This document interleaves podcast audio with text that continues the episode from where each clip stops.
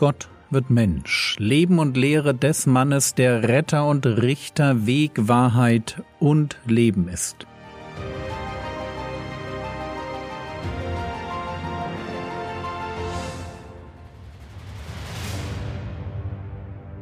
Episode 202 Vom Schwören Teil 2 wir sind bei dem Thema Du sollst nicht schwören und ich möchte heute damit anfangen, dass wir verstehen, wozu ein Eid bzw. ein Schwur da ist.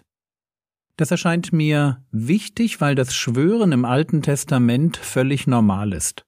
Abraham schwört, der Knecht Abrahams schwört, Josef schwört, die Fürsten der Gibeoniter schwören und so weiter. Das Schwören gehört also im Alten Testament irgendwie zum Leben dazu. Frage, welche Funktion hat es? Und ich sehe da im Wesentlichen drei Bereiche, in denen so ein Schwur zur Anwendung kommt. Erstens vor Gericht. Zeugen vor Gericht oder auch die Angeklagten konnten vom zuständigen Richter unter Eid gestellt werden. Der hohe Priester tut das übrigens im Gerichtsverfahren gegen den Herrn Jesus. Matthäus 26, Vers 63 Und der hohe Priester sagte zu ihm, ich beschwöre dich bei dem lebendigen Gott, dass du uns sagst, ob du der Christus bist, der Sohn Gottes. Hier wird ein Angeklagter unter Eid gestellt. Ein Meineid war übrigens streng verboten.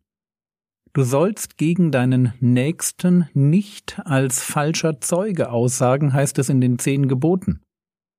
Wer einen Meineid leistete, der wurde mit der Strafe bestraft, die der Angeklagte aufgrund der Falschaussage zu erwarten hatte.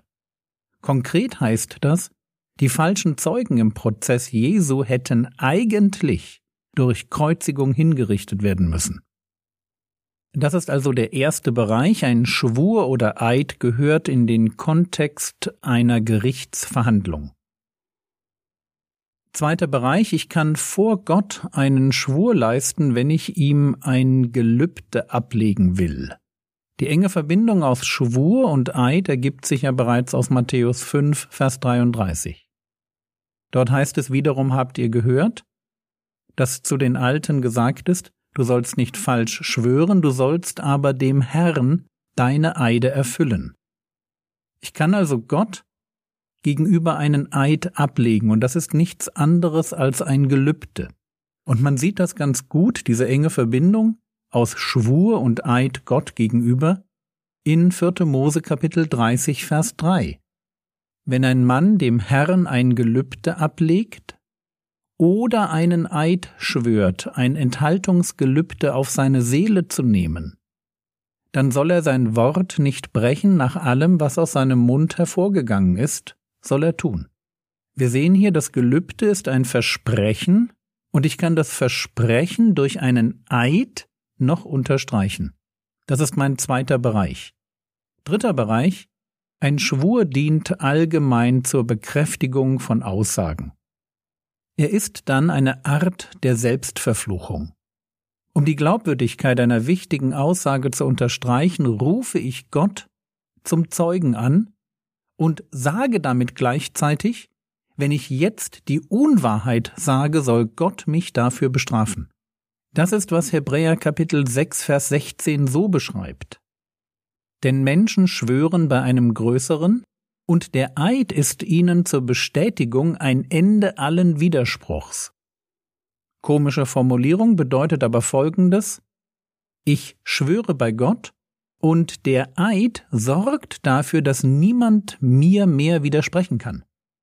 Wenn ich unter Eid etwas sage, dann habe ich eine Grenze von Ernsthaftigkeit erreicht, die nicht mehr überschritten werden kann. Lasst mich zur Verdeutlichung des Gesagten ein völlig hypothetisches Beispiel formulieren. Nehmen wir an, ich komme von einer Gemeindefreizeit zurück und an einem meiner Hemden befindet sich der Duft eines süßen Frauenparfums und Reste von Lippenstift.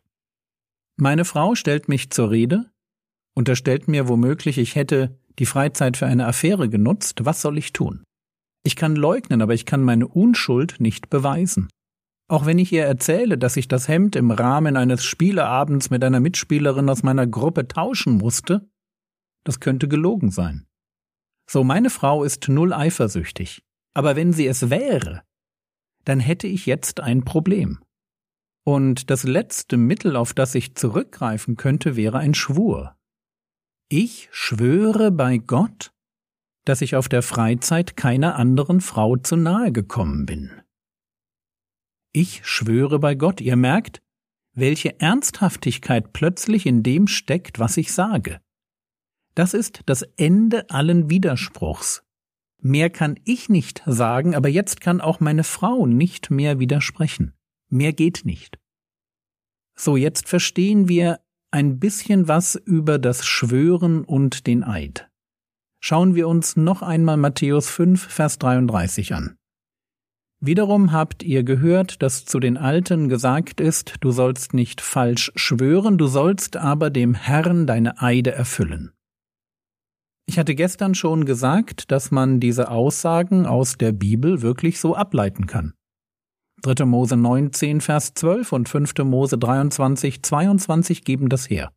Frage, wo liegt jetzt das Problem? Und wie immer bei Bibelfragen gilt, weiterlesen. Der Zusammenhang beantwortet die meisten Fragen. Matthäus Kapitel 5, die Verse 34 bis 37. Ich aber sage euch, schwört überhaupt nicht. Weder bei dem Himmel, denn er ist Gottes Thron, noch bei der Erde, denn sie ist seiner Füße Schemel, noch bei Jerusalem, denn sie ist des großen Königs Stadt. Noch sollst du bei deinem Haupt schwören, denn du kannst nicht ein Haar weiß oder schwarz machen. Es sei aber euer Wort Ja ein Ja und Nein ein Nein. Was aber darüber hinausgeht, ist vom Bösen. Ich lese das und ich bin erst einmal ein bisschen verblüfft. Hier werden Leute beschrieben, die beim Himmel schwören, bei der Erde, bei Jerusalem oder bei ihrem eigenen Kopf. Frage, warum bin ich verblüfft? Weil das irgendwie nicht richtig ist. Die Anweisung im mosaischen Gesetz lautet ganz klar 5. Mose Kapitel 6 Vers 13. Den Herrn deinen Gott sollst du fürchten und ihm dienen, und bei seinem Namen sollst du schwören. Also schwören ist im Alten Testament eine weit verbreitete Praxis, ja, aber bitte beim Namen, also bei der Person Gottes. Das ist erlaubt. Das mosaische Gesetz kennt keinen Schwur beim Himmel oder der Erde oder Jerusalem oder bei meinem Kopf. Frage, was ist hier passiert? Es ist passiert, was man auch heute noch nachts in der Berliner S-Bahn anhören kann, wenn Jugendliche sich unterhalten und dann das, was sie gesagt haben, mit der grandiosen Formulierung abschließen. Ey, Alter, ich schwöre, ey! Versteht ihr? Der Eid, der für Ausnahmesituationen gedacht war. Vor Gericht. Oder wenn ich Gott ein Gelübde ablege. Oder wenn ich nicht mehr weiß, wie ich sonst die Wahrhaftigkeit einer Aussage anders unterstreichen könnte. Der Eid war bedeutungslos geworden. Wenn man ständig und immer schwört, wenn ein Schwur alltäglich wird, dann verliert das Schwören seinen Sinn. Und wenn ich nicht mehr nur bei Gott, sondern bei allen möglichen Dingen einen Schwur leisten kann, dann steht plötzlich eine ganz andere Frage im Raum. Und es ist die Frage, welcher Schwur gilt eigentlich und welcher nicht? Und ihr ahnt das schon. Das ist eine Frage für die Pharisäer und die Schriftgelehrten. Und genau an der Stelle machen wir morgen dann weiter.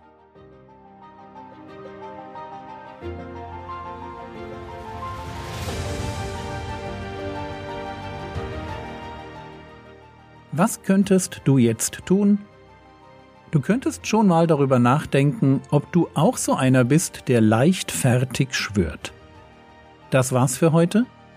Wenn du lange nicht mehr in deiner Gemeinde warst oder noch nicht in deiner Gemeinde mitarbeitest, bitte vergiss nicht, Gott hat uns nicht zu Einzelkämpfern berufen.